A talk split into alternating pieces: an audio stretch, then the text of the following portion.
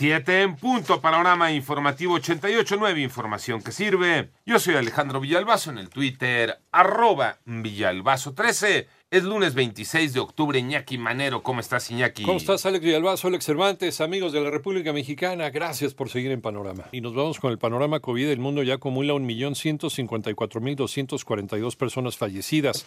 En tanto, el número global de casos se sitúa en 43.038.798.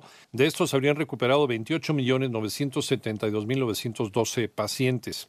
Y por el rebrote en España se decretó un nuevo estado de alarma por 15 días, pero podría durar hasta mayo. Esto implica limitaciones a la movilidad nocturna, posibilidad de confinar a una región y limitación al número de personas en reuniones. Y esta semana el semáforo epidemiológico tiene solo a Chihuahua en rojo, aunque Nuevo León se dice muy cercano a este nivel de alerta.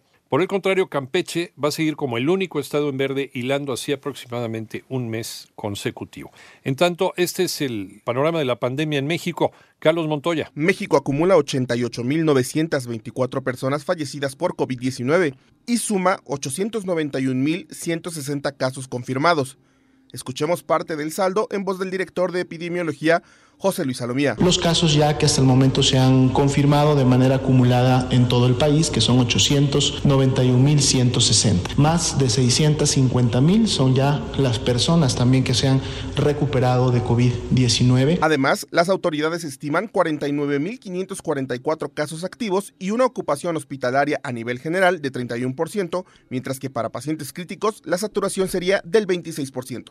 Para 889 Noticias, Carlos Montoya Escobedo. Recuerda que puedes consultar más acerca de este y otros temas en nuestra página 889noticias.mx.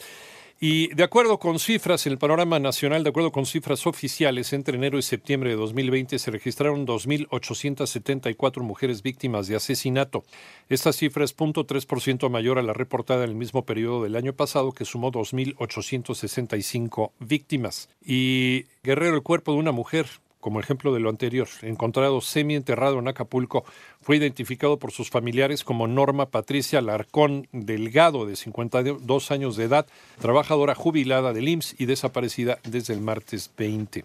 Mientras que eh, la Fiscalía de Jalisco informa sobre la detención de 11 policías municipales por su presunta responsabilidad en el delito de desaparición forzada de ocho personas. Y el diputado Mario Delgado ganó la encuesta de desempate para elegir al presidente del partido Morena, con una estimación de 58.6 puntos frente a una puntuación de 41.4 que obtuvo el también diputado Porfirio Muñoz Ledo.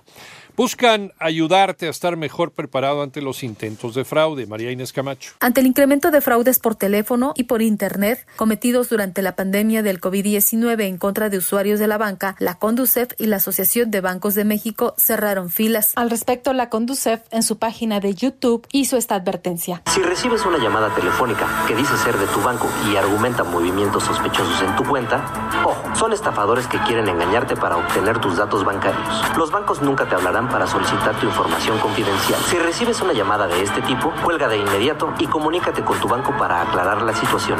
Nunca proporciones tus datos confidenciales. Mientras que el presidente de la Asociación de Bancos de México, Luis Niño de Rivera, informó lo siguiente. Vamos a hacer una campaña intensa para compartir con nuestros clientes la importancia de cuidar su datos, de asegurarnos que no hay ningún banco que se dedique a hablarle a sus clientes para pedirle las claves, ninguno. Todas las llamadas son fraudulentas. Hay que colgar de inmediato y si tienen duda, hablar a su banco, a un teléfono que ellos conozcan y que tengan confianza que del otro lado está la persona que sí representa al banco. Para 88.9 Noticias, María Inés Camacho Romero.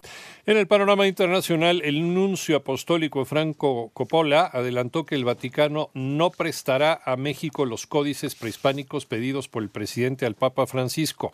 La negativa se da porque, al ser considerados documentos históricos, en caso de entrar al país, las leyes señalan que no podrían ser devueltos.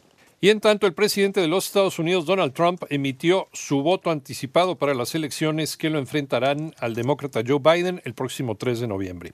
En Chile, en Chile aprobaron avanzar en la redacción de una nueva constitución a través de una asamblea elegida exclusivamente para ese propósito. Mientras tú escuchas este podcast, Lysol está ayudando a miles de niños con el programa Contigo creado para ayudar a prevenir enfermedades respiratorias y romper la cadena de infección con buenos hábitos de higiene y desinfección. Conoce más en lysol.com.mx.